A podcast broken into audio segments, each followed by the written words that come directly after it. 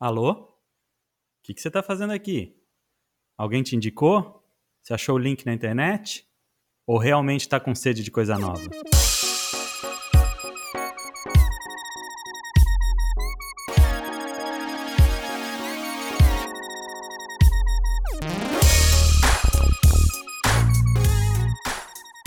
Oi, pessoal, aqui é o Davi. Bem-vindos ao episódio de hoje do Podscap, um canal criado pela SCAP para compartilhar histórias e reflexões sobre o valor do aprendizado nos processos de transição e desenvolvimento profissional que as pessoas vivem.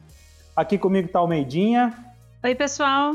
E o nosso convidado de hoje é o Bruno Gagliardi, que a gente carinhosamente chama de Blue, já que ele faz parte da família SCAP, por ser alguém que teve um papel importantíssimo na idealização, desenvolvimento e fundação da SCAP então, seja muito bem-vindo, Blue. Estou muito feliz de te receber aqui no Podscap. Obrigado, obrigado, gente. Prazer participar, hein? Boa! No episódio de hoje, a gente traz para vocês um novo quadro do Na Borda, no qual a gente conversa com pessoas sobre seus momentos de transição profissional vividos e os aprendizados envolvidos. O Blue, além de um membro fundador da família SCAP, é muito mais conhecido no mercado da educação como o Bruno, CEO do Centro Britânico, uma rede de quase 40 escolas de inglês, com um modelo pedagógico bem inovador e unidades distribuídas pelo Brasil num modelo de franquias também bem inovador. E já há algum tempo se posiciona é, no mercado no mesmo nível de grandes players desse business das escolas de idiomas onde se dão as grandes fusões e aquisições das, de grandes grupos e grandes marcas conhecidas nessa, nesse meio. O Blue também é conselheiro da Two Ways, um programa pedagógico bilíngue para escolas regulares, particulares, que foca em competências humanas e cognitivas para o ensino de inglês para crianças, e é um programa atualmente adotado por quase 100 escolas particulares no Brasil. E também o Blue é conselheiro na Four Way, um programa que leva ensino de inglês para comunidades de baixa renda como forma de promover a inclusão social. É bastante coisa, é sobre tudo isso que a gente vai falar com o Blue hoje, né, Blue? Mas antes disso, para manter a tradição, a Almedinha tem uns recados gerais para compartilhar. Como sempre, os famosos recadinhos, né? Eu queria lembrar todo mundo que o post completo desse e de todos os outros episódios do Podscape, eles são sempre atualizados lá no nosso blog. Então, se você quiser ver mais detalhes sobre tudo que a gente vai conversar ao longo desse episódio, é só conferir por lá. E para você que acompanha a gente e quer participar ou enviar alguma sugestão de tema que você tenha vontade de ouvir em próximos Podscapes, você pode fazer isso de algumas maneiras. Uma delas é entrar em contato com a gente pelas redes sociais. A gente está sempre postando coisa do Podscap. É só responder a gente por lá com a sua sugestão. Ou você pode também comentar na seção de comentários do nosso blog, deixar lá a sua sugestão e o seu recado. Ou, por fim, você também pode mandar o seu e-mail para podscap.education com a sua mensagem. E aí, bora começar? Bora! Bora, bora lá!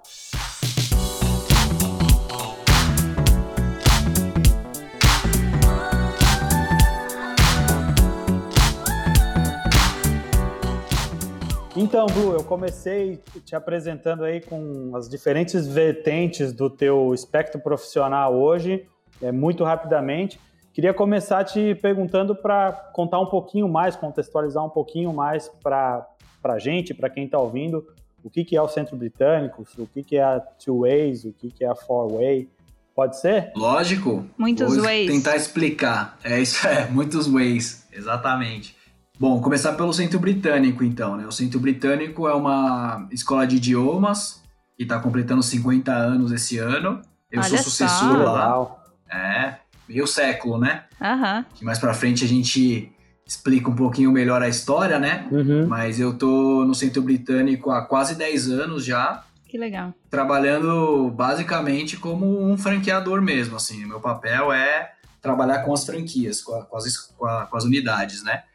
A Two Ways é, uma, é um programa bilíngue, de ensino bilíngue. A gente criou em 2013 e a ideia era já entendendo que, que seria uma demanda das escolas, era como trabalhar essa demanda já utilizando mais ou menos o que a gente fazia, né? Que, que era o ensino de inglês, mas a gente adaptando para as escolas, trabalhando com BNCC, com Clio, que é quando você consegue integrar o conteúdo que o aluno está aprendendo em determinadas matérias em inglês também. Isso foi criado em 2013. Né? A ideia da Two Ways era ser parte do Centro Britânico, mas por uma questão de sociedade acabou não dando certo e esse projeto ele, ele acabou é, saindo desse guarda-chuva Centro Britânico. Uhum. E a Four Way é uma escola né, de, de dois empreendedores da periferia que a nossa ideia com a Four Way é promover transformação social e econômica nas comunidades de baixa renda, né? Principalmente pelo ensino do inglês. Lógico que isso a gente utiliza várias outras formas, mas a gente acredita que o inglês ele seja a válvula motriz para essa transformação. E eu tô no conselho da empresa, que o conselho foi criado há mais ou menos dois meses, né? E eu fui convidado desde o início. Mas são os meninos aí que eu converso desde a fundação. Antes deles abrirem, eles vieram conversar comigo, explicar.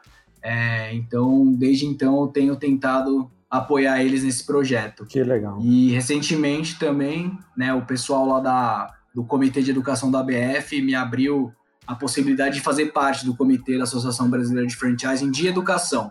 Ah, tem mais coisa então? Tem mais coisa e tem outras coisas vindo aí. Olha Mas só. Opa. Esse comitê é bastante interessante, assim, que são algumas marcas, né, que, que trabalham com franquia.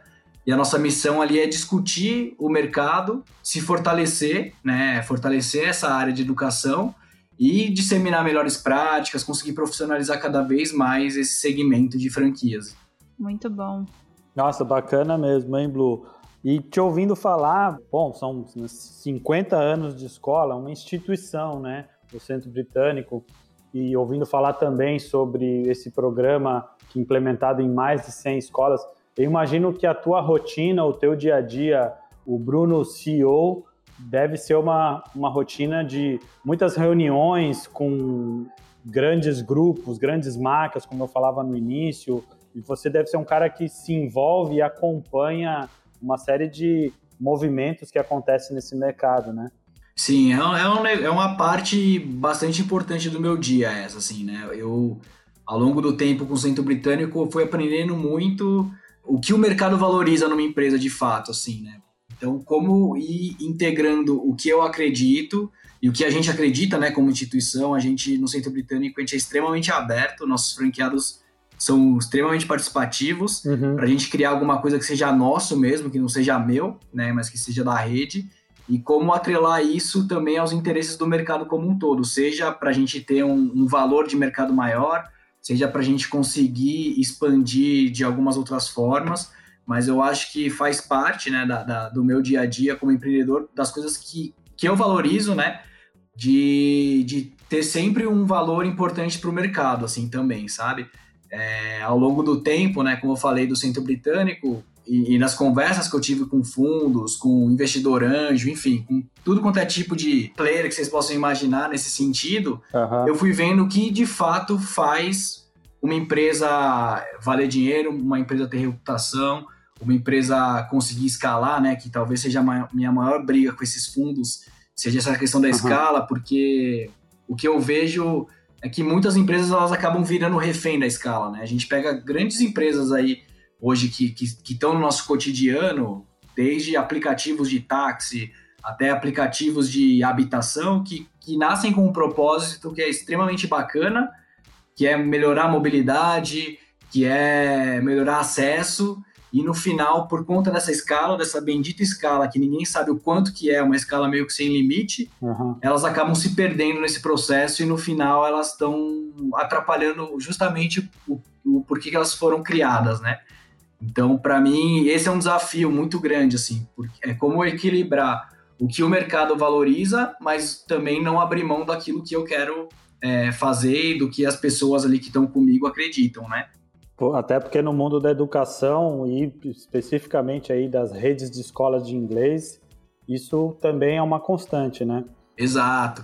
E assim, o que eu percebo muito desse num choque de mercado é que muitas vezes os fundos, é, as pessoas que, que querem entrar como investidoras, elas têm uma noção muito clara da cabeça de investidor, mas muito pouco da cabeça do empreendedor e ainda menor de educação, né?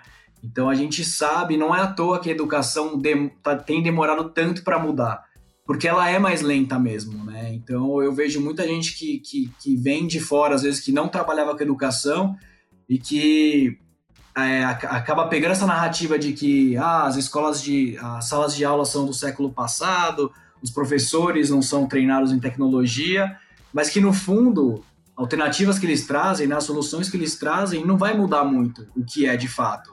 Você só deixa talvez uma classe mais tecnológica, uma classe que ao invés de ter livro tem um, um tablet, que em vez de ter a lousa tem a lousa interativa, mas que pouca coisa muda no que realmente interessa, uhum. que é como que a gente engaja esses alunos, como que a gente faz a educação ser relevante para que eles se conectem com aquilo, que faça sentido para eles e que aí sim a gente possa ter melhores resultados.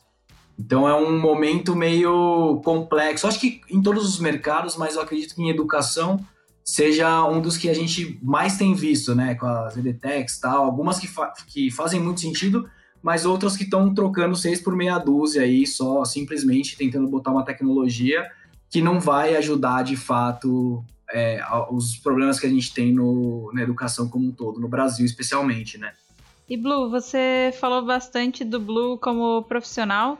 E como é que é o Blue como pessoa, né? O que que você tem de hobbies, o que que você faz hoje, movimenta e se envolve, né? Na parte mais pessoal, assim, mas que você acredita que te definam também.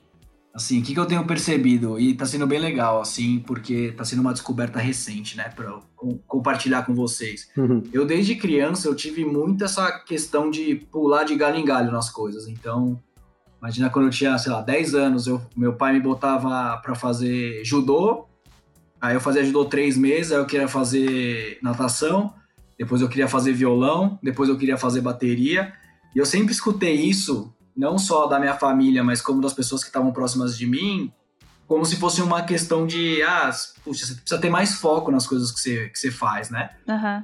E durante muito tempo eu vivi com essa sombra, assim, do, puxa, eu não sou um cara que consegue focar, não tenho a consistência de ficar fazendo a mesma coisa durante muitos anos. É, eu nunca vou ser, por exemplo, começo a fazer aula de violão, eu nunca vou ser o melhor violonista do mundo. E isso me trazia uma certa pressão, mas eu não conseguia. Eu, a partir do momento que eu conseguia tocar as músicas que eu queria, eu queria ir tocar bateria, depois eu queria ir aprender teclado. Então, eu sou muito multifacetário, assim, e eu tenho agora finalmente aceitado isso e visto isso como uma coisa muito boa. Eu gosto de experimentar, experimentar as, as coisas mais diversas, assim, possíveis, né? Uhum. Então, por exemplo, na música, que é uma paixão que eu tenho muito forte.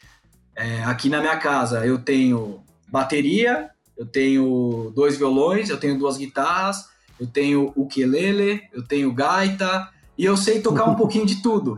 E tem dia que eu tô afim de tocar uma gaita, tem dia que eu tô afim de tocar bateria, e isso para mim é muito legal, assim, porque me preenche, sabe? E, e, em outras áreas, por exemplo, com esporte, que é outra coisa que eu amo, é a mesma coisa. Eu, eu consigo jogar futebol, que eu jogo a né, minha vida inteira, e, e, com meus amigos eu jogo há 16 anos, toda terça-feira, mas eu gosto muito de jogar basquete, eu amo fazer snowboard, Aí agora aprendi uma nova paixão que é caiaque. É, então eu vou variando, sabe? Então Nossa, eu sou uma pessoa que gosta de experimentar. Eu tô trazendo esses dois universos que talvez sejam os universos que eu mais vibro, assim, mas eu gosto de fazer uhum. coisa em diversas áreas, sabe? Agora eu tô fazendo, querendo fazer um curso de teatro. E eu não quero ser ator, mas que eu quero massa. poder experimentar aquilo para ver se faz sentido para mim. Então uhum. eu sou um cara que gosta de experimentar muitas coisas. Por isso, talvez, que eu não tenha, né, não, não, não fique só no centro britânico, queira abrir outras coisas. Eu já tive produtora de vídeo que eu vendi algum tempo atrás, eu já tive agência de publicidade. São coisas que eu gosto muito de experimentar, sabe? Eu, eu quero experimentar trabalhar com a música, eu já tive algumas iniciativas, com esporte.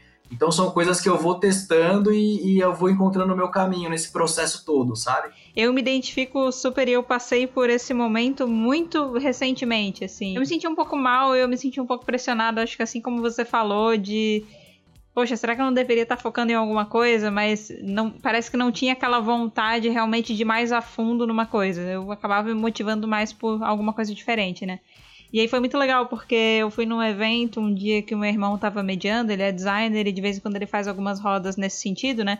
E aí ele começou a falar sobre a questão do designer generalista, né? E aquilo para mim foi um momento de tipo, meu, então talvez eu não seja um fracasso, sabe? Não, não um fracasso, mas assim, nossa, talvez eu não esteja tão mal assim. Talvez eu goste de fazer esse tipo de coisa, eu gosto de explorar coisas diferentes. Então eu, eu quis comentar porque eu mega me conectei com a tua fala e eu me vi, assim, nas coisas que você foi falando. Muito legal. E a gente nunca tinha conversado sobre isso, então foi uma surpresa é, você ter passado por esse momento e eu ter passado por ele muito recentemente, assim, também. Legal ouvir. Isso é muito legal, muito porque, bom. por exemplo, mesmo dentro de casa, assim, sabe, a Dani, que é a minha mulher, às vezes ela fala, poxa, mas sossega um pouco. Só que é, é onde tá meu prazer, sabe? De uhum. escutar pessoas que. E talvez por eu ter esse jeito e ser mais expansivo, vários amigos meus, meu, quer, tem uma ideia, vamos ver se a gente faz alguma coisa. E coisa que eu acho que faz sentido, eu quero fazer, eu invisto tempo, sabe? Eu vou. Sim eu vou no fim de semana, porque isso me dá, dá muito prazer. E durante um tempo eu fiquei questionando, talvez pelos modelos que a gente vê e, e pela narrativa da sociedade de que. Uma, uma certa aquele... cobrança. Exatamente. Aí parece que, não, mas talvez eu devesse ser a melhor, o melhor franqueador de escola de idioma, eu só tenho que fazer isso. Então é uma coisa que é meio dual. Hoje eu já lido com isso com muito mais leveza, sabe? Falo, quando eu fui apresentando as empresas, eu falei do quanto que eu me nutro dessas outras coisas porque são importantes para mim. Eu acho que quando, talvez para me deixar muito infeliz é fazer eu fazer a mesma coisa durante muito tempo, sabe? Uhum. Eu não consigo. Pois é, e você desconstrói uma imagem estereotipada que de repente quem não te conhece está ouvindo o começo da nossa fala do Bruno CEO de um grande grupo, de uma grande rede, um cara que a gente imagina que acorda todo dia, bota um terno e vai fazer essas reuniões super estratégicas e executivas. Foi sempre assim, Blue? Você era um ótimo aluno é, na escola, na aula de inglês? Não. Quando eu estava na oitava série, eu lembro até hoje disso. É, eu tinha muita dificuldade por, por ter tanto acesso à escola de inglês, né? Desde que eu me entendo por gente, né? Eu, eu sou nascido em 83, quase 84, né? Finalzinho do ano. E a minha mãe comprou a escola em 86. Então eu sempre tive a oportunidade de estudar na hora que eu quisesse, quando eu quisesse. Talvez por essa abrangência, ou talvez por uma narrativa de, meu, você precisa saber inglês, senão você vai conseguir emprego que não me encantava. Eu nunca fui um bom aluno de inglês, eu nunca me interessei, nunca fez muito sentido. Eu pensava também, na pior das hipóteses, a hora que eu precisar, minha mãe me ajuda, né? Minha mãe era professora. Então, durante muito tempo eu lutei contra. E quando eu tava na oitava série, eu mudei de colégio e, o, e esse colégio novo você só podia ficar de recuperação de duas matérias. E eu acabei ficando de recuperação de três matérias, sendo uma delas em inglês. Eita! E eu lembro até hoje da, da minha mãe comigo lá, e o professor falou: se você quiser, né, pra minha mãe, eu arredondo aqui, tal, tal, tal, dá um jeito, ele pega duas recuperações, passa e passa de ano. E, e, meio que foi uma coisa meio consentida entre eu e minha mãe, assim, no, no, olhar, assim, de, meu, deixa ele fazer de novo, sabe? E, e eu lembro uhum. até hoje que no carro, na, na volta do colégio, né, que meus pais sempre me apoiaram muito, sempre foram muito parceiros, assim, então mesmo nesse momento eu me sentia muito mais mal do que eles me traziam algum tipo de uhum. repreensão, assim, sabe? E eu lembro que minha mãe falou assim no carro, ah, dando risada até, ela falou, Bruno, só vou te pedir um favor não fala que sua mãe tem escola de inglês. Porque daí parecia que era um desserviço, né, ao negócio. Mas Sim. é que eu não fazia mesmo. Então, eu lutei muito contra o inglês até o momento que ele foi extremamente relevante na minha vida, que foi quando eu tive a oportunidade de conseguir um emprego fora do Brasil. Aí, não me interessava, se eu só assistia coisa em inglês, eu pedi para minha mãe fazer aula todo dia. Minha mãe me dava aula, me dava gramática, me dava livro para ler, e eu fazia aquilo com muito prazer. E Nossa, eu tive um legal. aprendizado, acho que tão acelerado por conta disso, por conta desse engajamento, que eu lembro que na entrevista, né, eu já tinha é, mais ou menos conseguido o um emprego aqui do Brasil, mas tinha que chegar lá Isso e fazer uma entrevista. Época? Colégio, faculdade? Eu fui na faculdade. No segundo ano da faculdade, né? Eu namorava é, no Brasil, meu, minha vida tava super boa aqui, mas eu queria muito me testar fora, assim. Eu falei, poxa, mas aqui tá tudo, né? Aqui eu conheço as pessoas, aqui eu me viro, porque eu tenho suporte. Será que eu conseguiria me virar num lugar diferente?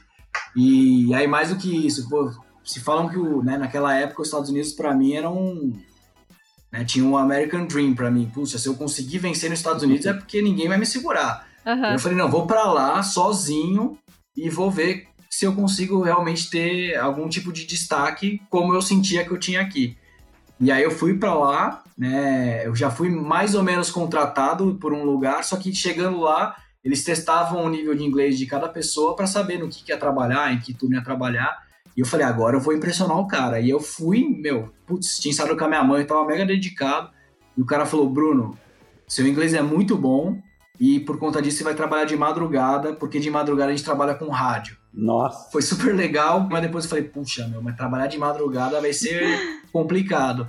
Mas como eu tava muito determinado, sabe, minha ideia era muito, meu, preciso para lá e eu quero trabalhar, sabe? Eu quero ver se eu consigo entregar uma coisa boa para as pessoas, se as pessoas vão gostar do meu trabalho. Então, para mim ali, o que viesse vinha bem, assim. Então, foi um, um, período muito importante da minha vida. Eu fui promovido várias vezes lá, lá né, nesse processo. Eu lembro até de uma coisa bastante emblemática para mim, porque uma, um dos maiores sonhos da minha vida, eu acho que por causa do Esqueceram de Mim, que eu assistia muito quando era criança, é passar o Natal em Nova York, o Natal e Réveillon. Uhum. Eu, eu, eu, sou de 24 de dezembro, então tem toda uma simbologia para mim, né, o meu aniversário. E eu tava lá do lado, né, eu trabalhava em Vermont, e no dia do Réveillon, especialmente, eram 12 pessoas para trabalharem comigo, né? Eu era o único brasileiro que trabalhava de madrugada. O resto era americano, australiano, sul-africano. E no dia do Réveillon, das 12 pessoas, nove faltaram, deram call sick, porque estavam doentes e foram passar o Réveillon em Nova York.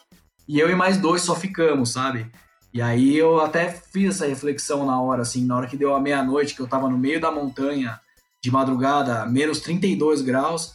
E meu eu, Deus. sabe, fiquei orgulhoso que eu falei, meu, vim para fazer o que eu quero fazer, sabe? Isso não vai me seduzir. Outra hora eu realizo esse sonho, mas agora é isso que eu quero fazer. Então, para mim foi um processo muito importante, assim, de eu me senti muito, eu me senti ao máximo nessa época, sabe? É muito legal ouvir você falando sobre como você ressignificou essa questão do inglês, né?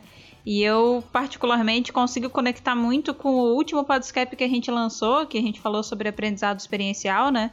E a gente comenta como que a experiência, muitas vezes, ela dá contexto e pertencimento assim para o aprendizado que você quer ter. Então, às vezes o aprender inglês dentro de uma sala de aula, com as pessoas, com o livro, mas sem ter nenhuma situação que te mostre o quão importante é aquilo, ou sem ter uma aplicação, é, você não vê sentido, né? Não vê uma razão para fazer aquilo com tanta vontade.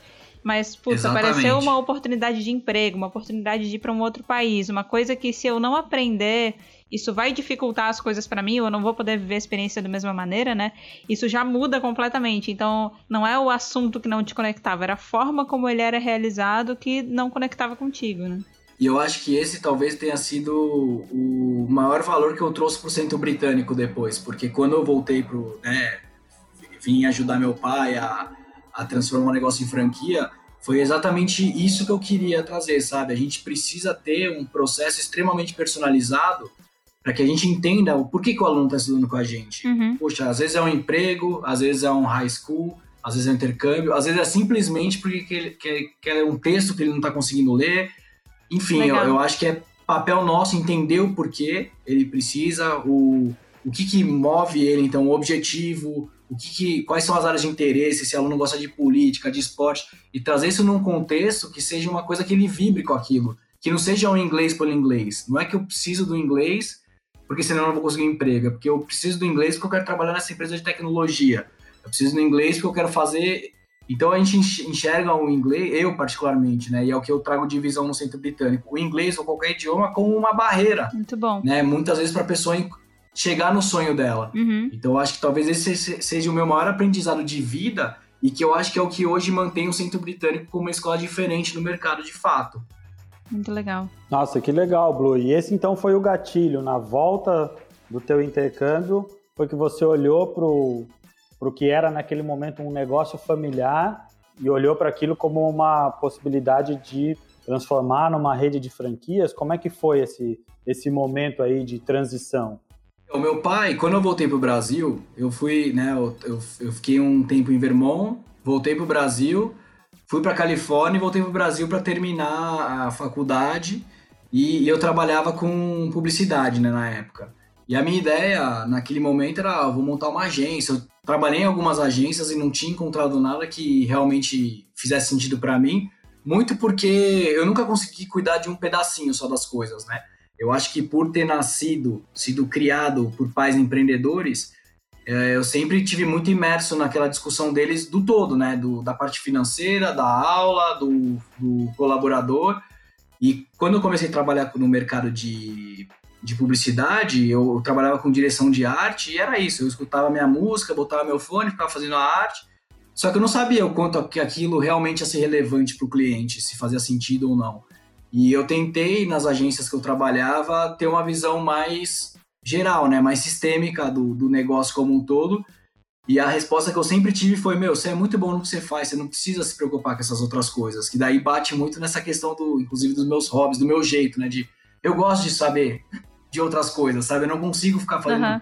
a mesma coisa. Eu quero me todo. envolver, né? Eu quero me envolver, sabe? Eu quero me sentir parte. Uhum. E aí, nessa volta, né, o meu pai já via isso e ele, fala, e ele falou para mim, ele falou, poxa, eu acho que te perder para o mercado para você trabalhar para alguém, é, eu acho que você vai ter muito mais valor me ajudando aqui no que, eu, no que a gente precisa. Eu acho que vai ser melhor para você profissionalmente, vai ser ótimo para a gente que a gente precisa de uma pessoa com esse perfil. Uhum. Você não topa ajudar a gente a franquear o negócio? E eu tinha, né, na segunda vez que eu trabalhei na Califórnia, eu já trabalhava numa rede de, de supermercados relativamente grande e tocava muito a parte de o pessoal, os latinos que não falavam inglês, a gente tinha uma série de, de lojas ali na, no supermercado que as franquias vinham treinar né, as pessoas, então eu era treinado muitas vezes para replicar isso para aqueles que não falavam inglês. Então eu comecei a ter esse contato, mas não era uma coisa que quando eu voltei para o Brasil vou trabalhar com franquia ou vou trabalhar com meus pais, mas meu pai um dia me chamou, ele o sócio dele, né? E falaram: poxa, a gente tem o nosso sonho é transformar o Centro Britânico em franquia. A gente já fez alguns estudos de viabilidade, a gente já fez algumas coisas, mas a gente tem muito medo de perder a, a essência do negócio, né? Essa questão da qualidade pedagógica. Porque a, a, escala, ela é cruel também, né? Ela é boa, mas ela é cruel. E aí eu topei, né? Falei, não, vamos. Eu acho que eu sei como fazer isso. E aí já tem essa visão do tudo bem, mas no que, que a gente vai ser diferente de fato? Porque falar que a pedagogia é melhor, todo mundo fala. Como é que a gente tangibiliza esse processo? E aí começou essa, essa criação dessa questão da personalização, do aluno vir conversar com a gente, a gente entender profundamente o que, que ele está buscando através do inglês, né? E como que a gente cria ali um, um processo de aprendizagem para ele, mesmo que seja dentro de turma, que seja relevante para ele e que ele veja aquilo como um projeto mesmo, né? Principalmente o e adulto. Que o inglês deixa de ser fim e passa a ser meio, né? Perfeito, porque hoje as pessoas querem botar no LinkedIn que são intermediárias, assim, mas isso não necessariamente vai ajudar elas no, no plano que ela tem. Então o que a gente tenta entender é qual que é o plano e, qual que, e como que a gente vai servir essa pessoa para que ela conquiste, né, esse plano, esse sonho, enfim. E aí eu entrei para o Centro Britânico, começamos ali a, a fazer a formatação, comecei a fazer a formatação com eles. E aí a gente entrou no, no fundo, né? Na, na época no Franchising Ventures, que era um fundo que trabalhava. Na época eles tinham mais de 600 lojas. Né? Então pra gente era extremamente relevante, assim. E, e eu aprendi muito nesse processo com eles também, tanto na parte de negociação, mas também na parte de franquia, né? Afinal, eu tinha trabalhado muito pouco com franquia até então, e eu tinha trabalhado muito do, na, na ótica do franqueado e pouco na do franqueador mas que é uma visão que para mim foi determinante. Assim, eu acho que hoje a gente tem uma rede extremamente coesa, com franqueados bastante participativos, assim, na maioria, uhum. é por conta dessa visão como franqueado, sabe? De querer que todo mundo seja escutado, que todo mundo se sinta parte e que a gente crie alguma coisa que realmente seja diferente. E mais uma vez essa tua característica de experimentar um pouquinho de tudo e ter experimentado um pouco dos dois lados, né? E Blue, como que essa característica que o Davi acabou de falar, ela se manifestou também nos negócios e sei lá, em outros projetos que você tocou, assim, antes de você entrar de cabeça no mundo da educação e do inglês, né? com o Centro Britânico, com a Two Ways e com a Four Way, você chegou a se envolver em outros projetos de outras áreas, né? Você falou dos seus hobbies ali no começo, que você se conecta bastante com música, se conecta bastante com esporte. Você fez alguma coisa nesse sentido, ou ali final da adolescência, início da fase adulta, durante a faculdade? Sim, não, putz, eu me envolvi em tanta coisa já. Eu... E algumas coisas que deram bastante certo, inclusive, né? Mas que e... fazia sentido em alguns momentos e depois passaram a não fazer tanto sentido. Eu tive talvez uma das mais marcantes, assim, seja uma produtora de vídeo que existe até hoje, a Bizu. Olha só. Eu criei, acho que foi em 2014 ou 2013. Foi meio que nesse processo, junto com, com o centro, né, da recompra, que eu tinha, eu chamei um amigo meu para fazer um vídeo do centro britânico. E acompanhando ele nesse processo do vídeo, eu fiquei meio encantado, assim, sabe, com a, com a questão da edição. Como eu trabalhava com direção de arte, eu era mega curioso com isso de vídeo, eu ficava quando na época da faculdade ficava fazendo montagenzinha de amigo tal, eu gostava, mas eu não tinha paciência, que, que é, esse é uma coisa que demanda bastante tempo, né, de aprendiz, tanto de aprendizado como de renderização, enfim. E uhum. eu tinha um amigo meu que estava começando nessa área, eu pedi para ele fazer um, um vídeo pra gente lá no Centro Britânico e eu fiquei encantado. E aí eu falei com ele, eu falei, né, o Marcel, eu falei, Marcel, vamos tentar abrir alguma coisa junto, eu te ajudo nessa produtora, eu tenho essa parte comercial mais forte, a gente começa a fazer é, vídeo para as franqueadoras. A gente foi pensando em várias coisas para educação. A, a, minha grande ideia na época, além de trabalhar com as franqueadoras, era que, com que a gente conseguisse disseminar conteúdos de educação, né, para pais, para professores. Uhum. E a gente começou a fazer esse trabalho. Aí acabei me conectando com outro sócio nosso, que veio a ser sócio depois, que trabalhava num grande portal. E ele queria, e eu estava com algumas ideias para o centro britânico, ele veio conversar comigo, eu conversei, né, sobre a ideia da produtora, ele falou que era um sonho da vida dele ter a produtora, e a gente acabou abrindo a produtora e foi um negócio muito legal, assim, porque a gente abriu a produtora sem qualquer tipo de recurso, mas a gente fechou muito rápido um filme com a Ambev. A Ambev mandou a gente para cobrir um carnaval da escola e a gente foi para cinco regiões, né, ao mesmo tempo e a gente conseguiu se capitalizar e criar todo o caixa da empresa naquele job. E assim foi indo, sabe? A gente ah. começou a ser indicado para vários clientes. Eu tinha né, uma carteira de, de clientes que me atendiam em outras. Que, que, eu, que eu atendia em outros segmentos, que eu comecei a conversar sobre a uhum. produtora. Uhum. E foi um negócio muito legal, assim. A gente fez videoclipe, a gente fazia de tudo. E, e para mim foi um período de muito aprendizado, assim porque era uma outra área e foi a primeira vez que eu empreendi fora do centro britânico e que realmente estava dando muito certo tudo. Até o momento uhum. que, para mim, começou a parar de fazer um pouco de sentido. Eu acho que tem um pouco a ver com essa questão do tempo, né? Que no começo eu estou muito empolgado, a gente faz as coisas, depois já começa a cair num. Ah, é o mesmo cliente que pede o mesmo job, e eu queria buscar uhum. coisas diferentes. E meus sócios, né, que eram todos da área do, do audiovisual, o sonho deles era trabalhar com publicidade, né? Que eu acho sensacional. Uhum. para quem faz, é muito legal. Mas para mim era, era aquele sonho de, não, mas vamos, vamos voltar para educação, que é porque a gente começou, vamos voltar a fazer, disseminar conteúdo. E para eles, ao mesmo tempo, não fazia muito sentido isso, né? Até fazia, Sim. mas o que pagava as contas naquele momento era mais a publicidade. E aí a gente conversou, uhum né? Eu não queria prejudicar eles naquele processo, muito embora tenha sido ali o idealizador desse processo todo. A gente conversou e, e aí foi minha segu meu segundo processo, talvez, com essa questão de compra e venda de empresa, né? Eu tinha feito isso com fundo e naquele momento eu falei, gente, vamos fazer o seguinte, eu não quero prejudicar vocês, mas eu também, né? A gente construiu isso aqui, é uma empresa que hoje está super grande vocês compram minha parte e eles super toparam, sabe? Falaram, meu, poxa, a gente quer inclusive depois te contratar para ajudar a gente aqui nessa parte mais do negócio como um todo. Uhum. E aí eu acabei vendendo, acho que foi 2016, por aí. Mas assim, são super amigos meus até hoje. É, a gente tem uma relação ah, relativamente super... recente, né? É, super recente, né? Além disso, poxa, o que eu guardo no coração e que eu me considero parte né, da SCAP, de todo o processo lá de trás, quando o Aziz me chamou para.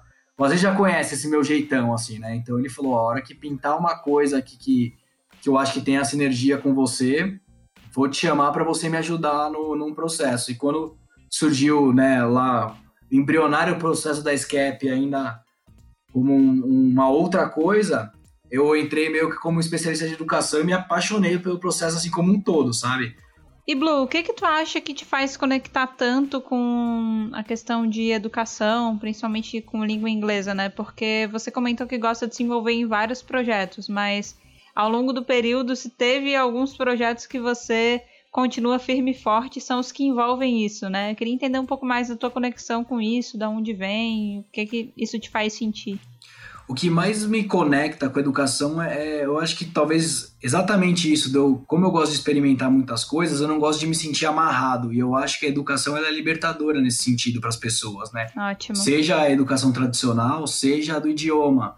É, eu vejo o quanto saber inglês, hoje em dia, né, eu estudo outras línguas, o quanto que isso me dá acesso a coisas que não, não, não é um acesso financeiro, mas é um acesso a conhecimento, é um acesso a autoconhecimento que é fundamental para o meu processo de vida, assim, sabe? Então, eu acho que muito da minha uhum. personalidade, ela vem justamente... Se eu, se eu não pudesse ter escolhas ou ter acesso às coisas, eu ia ser extremamente infeliz, porque eu gosto de experimentar várias coisas. Então, eu acredito que a educação, e é o que me move, né, e o porquê que eu trabalho com isso, e que eu acredito tanto, é que às vezes, e, e, não é educação formal necessariamente, mas às vezes um papo que você tenha com uma pessoa que esteja precisando de, né, de uma conversa, que ele queira escutar um pouquinho do que eu passo, eu vejo o quanto que isso é, li, liberta a pessoa para outras coisas, assim, sabe? Uhum. Então, eu acredito, mesmo essa questão da Four Way, assim, o que mais me motiva nesse, nesse projeto é justamente isso. Os meninos, né, os donos da Four Way, os fundadores, eles tiveram a oportunidade de ir para fora do Brasil por conta né, da religião deles. E quando eles voltaram, eles falaram: Eu quero que todo mundo que esteja à minha volta, que nasceu comigo, que foi criado comigo, tenha essa mesma opção, porque muda, né? A vida muda. Então, eu acredito que essa questão das escolhas, assim, e, e, e da liberdade, mas a liberdade sem ser o termo pejorativo, né? De que é a liberdade pela liberdade, mas a liberdade que faça sentido para as pessoas. Ótimo. Então, eu acredito que através da educação a gente consiga é, soltar algumas amarras nossas, né? Eu gosto muito de uma frase que eu acho, eu, não, eu acho que é da Rosa Luxemburgo, que é quem não se movimenta não sente as correntes que te prendem. É alguma coisa assim. Uhum. E eu acho isso fantástico, assim, sabe? Porque muitas vezes a gente está buscando uma coisa na vida que seja linear. Na hora que eu tiver isso, é isso que eu quero. E aí eu vou ser feliz. E a vida não é assim, né? Uhum. Então eu adoro esse jeito que eu aceitei meu de de estar tá em várias coisas, porque isso me alimenta e isso me faz ver exatamente isso, o que, que me prende, sabe? Quais são minhas crenças, quais são os meus valores, e eu tendo cada vez mais conhecimento de mim mesmo, muito longe de, e eu não espero me conhecer 100%, mas me faz ter essa vontade de testar outras coisas, sabe? De sentir outros cheiros, outros sabores, de estar em outros lugares com outras pessoas. Então, eu acho que a educação ela pode proporcionar, como ela me proporcionou isso, eu acredito de verdade que ela pode proporcionar isso para outras pessoas que façam sentido isso. Que bacana, muito bom, Blue, muito, muito legal. legal tudo isso. E você nessas tuas diferentes frentes empreendedoras teve essa relação de que a gente sabe que não é fácil o empreender e os conceitos de sociedade, a sociedade com amigo, sociedade com quem não é amigo. E você ainda tem o, o a terceiro vértice do desafio que é empreender em sociedade em família, né? Exato. Como é que foi o processo de empreender e fazer parte, a partir daquele convite do teu pai, de uma sociedade familiar? O que, que você encontrou ali de, de maiores desafios com os quais você teve que lidar? Aquilo que você sentiu, eventualmente, que talvez não tivesse ainda preparado uh, ou que não esperava que ia ter que enfrentar nessa nova aventura empreendedora com mãe, pai e uma escola de inglês para transformar numa rede de franquias? Essa é uma pergunta muito curiosa, assim, porque conecta muito com o que a gente estava falando, do, ah, o Blue CEO. O é, que, que eu percebi no fundo de tudo, assim, que, cara, a gente já está pronto para muita coisa e por algum motivo, seja esse, modelo educacional de que você sempre né, você faz a escola, depois você precisa fazer a faculdade, depois você vai precisar fazer uma pós, depois você precisa fazer. parece que a gente nunca tá pronto para as coisas, né? Uhum. É, ou então mesmo na, na, parte social, você se forma, depois você é, casa, depois você tem filho. Parece que sempre você tá devendo alguma coisa. E o que eu percebi é, nesse processo sucessório, assim, eu tive muita sorte, porque é, meu pai e os sócios do meu pai eles foram extremamente humildes em relação a algumas coisas, de falar, meu, nisso a gente não sabe. Você tem uma solução? Então eu tive muita porta aberta para essas coisas. E eu me senti muito. No começo eu não me sentia nada preparado, e muito rápido eu falei, meu, eu consigo dar conta disso aqui. E hoje eu acredito de verdade que as pessoas elas conseguem dar conta de coisas muito maiores do que elas acreditam. Talvez a parte ruim de todo esse processo, para mim, é porque, para mim, é, especialmente, é sempre meio ruim você ser filho do dono, né? Eu ser filho do dono, vou falar por mim. Então, eu sempre, desde o primeiro dia que eu estive no Centro Britânico, eu lembro muito bem disso Aí, e, né, referências externas que hoje não fazem o menor sentido para mim, mas faziam naquele, naquele momento. Eu lembro que no primeiro dia que eu né, me tornei o CEO do Centro Britânico, que eu estava no grupo lá, estava no fundo, meu, acabou meu contrato com os caras que eu tinha que ficar para a gente conseguir fazer essa recompra. Primeiro dia eu cheguei 5 horas da manhã no Centro Britânico, eu queria ser o primeiro a chegar, o último, e eu fiz isso durante muito tempo como se isso fosse uma obrigação minha para eu mostrar que eu não estava ali porque eu era filho do meu pai e da minha mãe. Uhum. E foi uma coisa que aos poucos eu fui me liberando, assim, mas é um peso que até hoje para mim isso me pega, assim, muitas vezes, sabe? Então, eu acho que para todo mundo que empreende, às vezes você fica meio. Um dia você precisa sair no meio do dia para fazer alguma coisa e a gente se sente mal de estar tá fazendo isso. E para mim parece que é vezes três, porque eu me sinto mal e aí eu me sinto o filho do dono de novo, né? Uhum. Então é um processo que me acompanha, que cada dia que passa eu tenho mais leveza em relação a isso, mas que é uma coisa que eu tenho. Né, que eu já percebi que eu não consigo fugir muito disso e que não adianta eu ficar querendo provar as coisas para os outros, porque é uma coisa muito mais interna minha. É, é, tem muita gente que descobre que meu pai é o dono do Centro Britânico, meu pai e minha mãe, depois de dois, três anos a gente trabalhando junto. E que eles falam, nossa, não fazem a menor ideia. E que, às vezes, isso para mim, né, vem uma parte boa que eu falo, não, que legal. Então a pessoa entende, né, e reconhece meu papel, mas ao mesmo tempo vem um.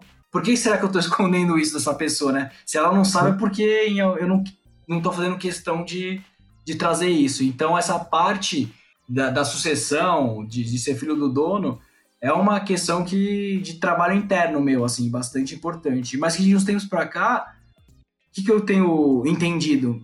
Todo, todo mundo é sucessor de alguma coisa, né? Então, muito eu bom. acho que essa parte profissional é uma parte muito pequena da vida, né? O quanto que a gente é sucessor dos nossos pais em várias outras coisas, sabe? Na questão dos valores, na questão do que você uhum. depois. Uhum. Eu não tenho filho, mas eu imagino que o que eu vou replicar pro meu filho de coisas dos meus pais, sabe?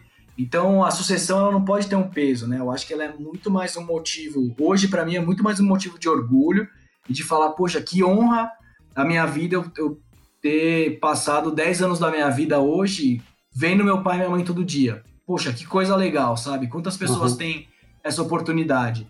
E, e, e, mesmo conhecer meu pai e minha mãe na essência mais frágil possível, sabe? De ver que eles não são aqueles super-humanos, que eles têm medo, que eles fazem coisas que não. Né, coisas erradas no, no, sentido de errar, ter, ter muito erro né, na, na, na, condução das coisas e que tá tudo bem, que eu também tenho, que isso me deixa mais humano, sabe? Eu já não quero também ser o super-herói que eu achava que meu pai era e viver com essa sombra de que eu preciso ser tão bom ou melhor que o meu pai porque eu tive mais oportunidade, enfim. Isso me traz uma leveza também, sabe, ao mesmo tempo. Porque durante um tempo eu me questionei também, quando eu tinha produtora, eu falava, será que eu tô tendo essas outras coisas para mostrar que eu posso fora daqui? Mas eu já tinha passado por isso, sabe? Quando eu fui para os Estados Unidos, ah, eu quero me testar, eu, quero... eu não preciso ficar me testando o tempo todo, sabe? Então hoje eu tenho mais leveza, apesar de ter um fantasminha às vezes, sabe? Que momentos que talvez uhum. que, que as coisas não estejam tão, tão boas, eu falo, poxa, será que eu sou o cara mesmo para estar tá aqui? Será que não devia estar uma outra pessoa? Mas que isso tudo faz parte do meu do meu crescimento pessoal e profissional, assim. Então, são coisas que às vezes são muito dolorosas de sentir, mas que eu adoro no final de tudo, assim, sabe? Eu, Putz, eu dou risada disso e falo, que bom, que bom que eu tô tendo essa, esse questionamento que não vai me deixar cair aqui no, na zona de conforto, né? E Blue, além das dificuldades que você trouxe, né? Eu imagino que ao longo desse processo você teve que ir atrás de coisas, né, de aprendizados para desenvolver competências ou até absorver conhecimento técnico para fazer isso, né? Porque é, você comentou que os seus pais te pediram essa ajuda para transformar o negócio numa franquia, então deve ter sido um conhecimento que você teve que buscar fora, né? Já que eles também precisavam dessa ajuda e também precisavam aprender. Conta um pouco mais pra gente sobre como é que foi ir atrás disso, o que, que você teve que desenvolver, o que, que você teve que buscar. Bom, no longo desse processo foram modelos diferentes de aprendizado, né, que eu tive que buscar. É, quando eu comecei, eu lembro que eu né, nesse fundo e eu precisava entender mais sobre o todo, né? Então eu tinha formação em publicidade, eu já não sei da onde que vinha, mas eu tinha uma noção muito forte de planejamento, já talvez de, de né, ter escutado meus pais conversando muito sobre isso quando eu era criança mas eu senti uma necessidade muito grande de entender um pouquinho mais sobre essa questão de mercado financeiro, do, do finanças para não financeiros, né? Na época era o que eu estava uhum. buscando. Então, no começo, eu busquei uma educação muito mais formal. Então, eu fiz pós-graduação em, em grandes instituições, eu fiz cursos de finanças, eu fiz uma série de coisas num modelo mais tradicional e que me serviu muito bem naquele, naquele momento, né? Porque era um momento que eu estava num fundo e que as pessoas elas conversavam muito nesses aspectos, né? Muita coisa técnica, é, muita projeção, muito é, como ler um balanço, como entender se naquela região é, a gente conseguiria ter um, um, retorno em determinado tempo, como é que você é, calculava um ROI, um MATIR, enfim, eu comecei a ter que olhar muito mais para essa parte do business mesmo, e que é muito importante para mim até hoje. E então eu acredito que ali de 2010 a 2013 eu, eu fui muito atrás disso, né? Então eu fiz duas pós na ESPM, eu fiz alguns cursos lá, fiz curso na GV, fazer uma série de cursos online para entender, né, como como lidar com essas questões. E aí em 2013, eu lembro que foi meio que um ponto para mim importante, que a partir do momento que eu sair desse fundo e eu ia estar tá 100% no centro britânico, eu comecei a buscar um outro tipo de, de aprendizado, que tinha muito mais a ver com empreendedorismo. Então eu lembro que eu fiz o Empretec, né, que, que, que é sediado ah, pelo sim. Sebrae, né, o curso da ONU, que para mim foi uhum. muito importante. É, aí eu fiz processos de coaching, e assim, nunca foi, foi sempre uma coisa que eu fui atrás, né, não era uma coisa que meu pai falava, meu pai me orientava, era um negócio que eu sentia muito naquele momento, assim. É, então, de 2013 a 2014, eu fui muito atrás dessa questão de empreendedorismo, é, de novo, de ver planejamento, de criação de meta, de execução. E aí, de uns tempos para cá, acho que de 2014, 2015 para cá, eu comecei a sentir falta de um, de um negócio que hoje é o que mais faz sentido para mim, que é a questão do autoconhecimento. Mas não o autoconhecimento, acho que pejorativo que está hoje né, no, no, no mundo, assim uma coisa mais é, entender ali onde que eu sofria muito no dia a dia, porque tudo isso que eu vivi até 2015 ali, ele me, ele me alimentava um lado meu que ele é muito perigoso, que é uma necessidade de controle extremo. Então, de falar, vou fazer isso para acontecer isso, vou fazer. E a vida não é assim, né? E eu me frustrava muito com isso. Então, eu comecei a, a buscar coisas que me tirassem totalmente do controle, de ir para um lugar que eu falava, aqui eu não controlo nada, e aí, o que, que eu vou fazer? agora eu vou ter que dar um jeito. Então, é, eu busquei, né, principalmente com, o Outward Bound, eu acho que é o lugar que eu mais encontro esse tipo de iniciativa. Então, de fazer um curso que você fica quatro dias no meio do mato, que você não controla tempo, você não controla as outras pessoas, você não controla nada e que você tem que conseguir conviver bem com aquilo. Ou então, né, dez dias que eu fiquei de caiaque no mar com eles também, aprendendo a ler vento, a ler carta náutica, a entender o que, que, é, o que, que é nó, a ver, a aprender a ler o céu, né, que é uma coisa extremamente interessante, de nuvem, para saber se vai ter tempestade, se não vai ter, mas tá, tá num ambiente que eu não tenho controle de nada. Então eu tenho buscado, é, ultimamente, além dos cursos, lógico, de curiosidade que eu tenho, né, então é curso de teatro, curso de respiração, é, curso de bateria, enfim, uma série de curso de francês, curso de espanhol, curso de italiano, são coisas que eu faço muito mais porque eu tenho curiosidade do que propriamente para desenvolver alguma coisa muito específica. mas eu tenho tentado, é, de uns tempos para cá, a buscar coisas que me desafiem nessas crenças que eu tenho e que me incomodam, sabe? De certa forma, me trazem algum tipo de, de ansiedade, de angústia que, que, eu não, que não faz muito sentido para mim, né? Então, uhum. eu acredito que eu tenho alguns ciclos também de, de tipos de aprendizado. Hoje em dia, assim, eu não tenho paciência nenhuma para fazer de novo alguma coisa que seja mais tradicional. Ao mesmo tempo, eu tenho uma curiosidade gigante de fazer um retiro de silêncio de ficar quatro dias no meio do nada, sabe? Que talvez há cinco, seis anos atrás eu falava, não vou fazer isso. Então eu também respeito muito né, esse meu momento e o momento que eu estou vivendo do que eu estou querendo buscar. É isso aí, Blue. Muito legal ouvir desse teu processo, de como você está de fato é, vivendo aquilo que de alguma forma a gente é, tanto compartilha em termos de visão, é, é, aquilo que a gente sobre aquilo que a gente fala tanto aqui no Podscap sobre o processo de aprendizado vivencial, experiencial, sobre buscar aquilo que faz sentido para cada um, aquilo que faz sentido para a gente e construir a nossa própria jornada de desenvolvimento profissional e de aprendizado daquilo que são as competências, habilidades técnicas e sociocomportamentais que a gente identifica que, que precisa e que quer desenvolver, né? Gostaria de ouvir de você o que, que tem pela frente dentro de tudo isso, dentro dessa, de toda essa tua jornada, que é, pelo, pelo jeito está só no começo. Quais são os projetos futuros é, do Blue profissional, do Blue pessoa, do, do Blue ser humano que está conversando aqui com a gente? Legal, gente. Puxa, de futuro, assim, eu quero viver tanta coisa ainda diferente. Puxa, eu quero trabalhar com, com música ainda, né? Como eu falei para vocês, não sei como, e, e, de como que vai ser isso, mas é uma coisa que eu vou fazer com o esporte. O que está mais próximo aí do que eu estou fazendo já é uma empresa chamada Experience Day, que a nossa ideia é trazer vivências de inglês para as crianças, para os colégios em loco, né? Então que a criança possa vivenciar uma experiência que seja marcante e relevante para ela na escola fora de sala de aula. É, é um projeto que já está saindo do forno e que eu acho que vai ser bastante legal para desde criança a gente sentir que a gente pode e pode cada vez mais, sabe? Então é um projeto que visa muito o empoderamento dessas crianças, empoderamento no bom sentido, né? Que eu acho que essa palavra está um pouquinho desgastada, mas de realmente uhum. é, conseguir abrir a capacidade dessa criança e que ela acredite que ela possa bastante coisa, né? Além disso, eu tenho um sonho, que também é, é um que está um pouquinho mais próximo, de ter minhas, minha própria escola regular, né? Que daí não seria uma escola de idioma só, com tudo que eu acredito e que meus amigos que têm filho e que falam, pelo amor de Deus, abre uma escola dessa, desse formato que eu quero botar meu filho, que eu não acredito no que eu tô vendo.